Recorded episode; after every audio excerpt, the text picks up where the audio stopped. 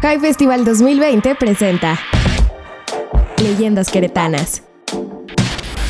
¿Qué hubo? Aquí de nuevo tu amigo Juan Palomo. En esta ocasión traigo para ti la tercera y última entrega de mi historia favorita, la leyenda de Chucho el Roto. En ella conocerás el desenlace de este entrañable personaje que se convirtió en un ícono de tierras queretanas. Recordarás que en el episodio anterior te conté que Chucho el Roto era muy conocido por su ingenio para ejecutar atracos y su alma caritativa para ayudar a los pobres, pero a pesar del buen corazón que lo caracterizaba, fue atrapado por segunda ocasión en 1894. Aquí continúa nuestro relato. Chucho había afianzado su carrera como ladrón. La facilidad con la que embaucaba a los ricos le sumaba fama a cada hazaña que concretaba en el camino. Muchas veces la autoridad intentó atraparnos, pero siempre éramos más listos y rápidos. Además, teníamos el apoyo de la gente, estaba harta de la desigualdad e injusticia que se vivía en el porfiriato. Y veían en las hazañas de Chucho un estandarte de justicia que les llenaba de esperanza. Constantemente se nos veía por la Ciudad de México y la Ciudad de Querétaro, que pasaba por una época de auge antes de finalizar el siglo. Se instaló agua potable en la ciudad y en San Juan del Río. Se construyó un monumento en el Cerro de las Campanas. Se estableció la escuela normal y el observatorio meteorológico.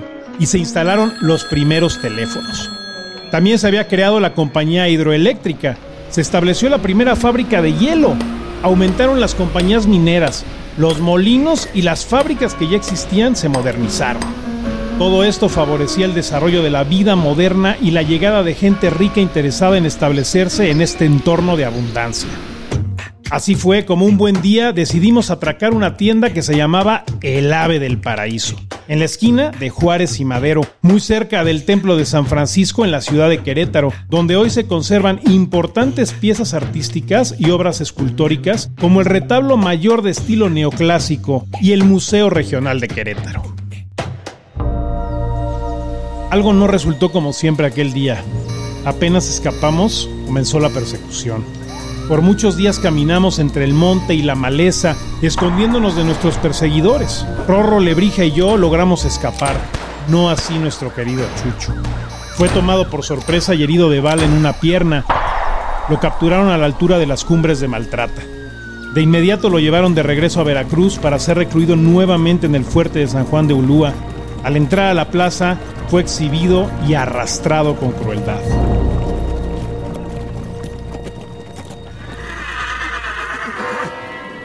El coronel Hinojosa, que ya lo traía en la mira desde hacía mucho tiempo como el ladrón más buscado de todo México, sentenció la siguiente frase.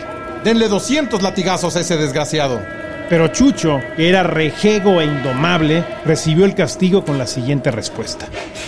No puede ser desgraciado el que roba para aliviar el infortunio de los desventurados. Visiblemente molesto por la osadía de Chucho, el coronel Hinojosa replicó la respuesta ordenando que en vez de 200 latigazos, le dieran 300. La noticia de la captura de Chucho corrió como pólvora por todo México. El periódico La Sombra de Arteaga hizo la crónica de su aprehensión. Nosotros nos enteramos de las noticias a través de los diarios, pero nada podíamos hacer para ayudarlo. Poco tiempo después de su muerte, Matilde, su hija Lolita y su hermana Guadalupe nos contaron la verdad de cómo sucedió todo hasta el final. Matilde le pagó 1.200 pesos en oro al verdugo encargado de latigarlo, para evitar que lo hiciera con la fuerza que regularmente lo hacía y que su amado terminara muerto en el acto. Aún así, Chucho resultó gravemente herido, por lo cual fue llevado al hospital de San Sebastián, en la ciudad de Veracruz, para atender sus heridas. Nuestro amigo Chucho escapó por mucho tiempo de la ley, pero no pudo escapar de su muerte el 25 de marzo de 1894. Nada volvió a ser igual sin él. Chucho el Roto pasó a la historia como una leyenda. Matilde y Lolita trasladaron el cuerpo a la Ciudad de México para ser sepultado. Finalmente Matilde volvió a comprometerse y se mudó a Europa con su nuevo esposo y con Lolita. Aunque hay algo que pocos saben. En 1910, un grupo de ladrones entraron al cementerio donde Chucho estaba enterrado para hurtar las tumbas. Al abrir su sepultura, encontraron que el féretro estaba lleno de piedras. Matilde no se dejó ver nunca más antes de partir a Europa. Y si me preguntan a mí, yo creo que mi amigo Chucho era demasiado listo para terminar herido de muerte en una cama de hospital. Así que me gusta creer que en complicidad con su amada Matilde planeó su último escape, fingiendo su muerte en el hospital para finalmente huir a Europa con ella y su hija y vivir por fin como una familia. Eso es lo que me gusta creer.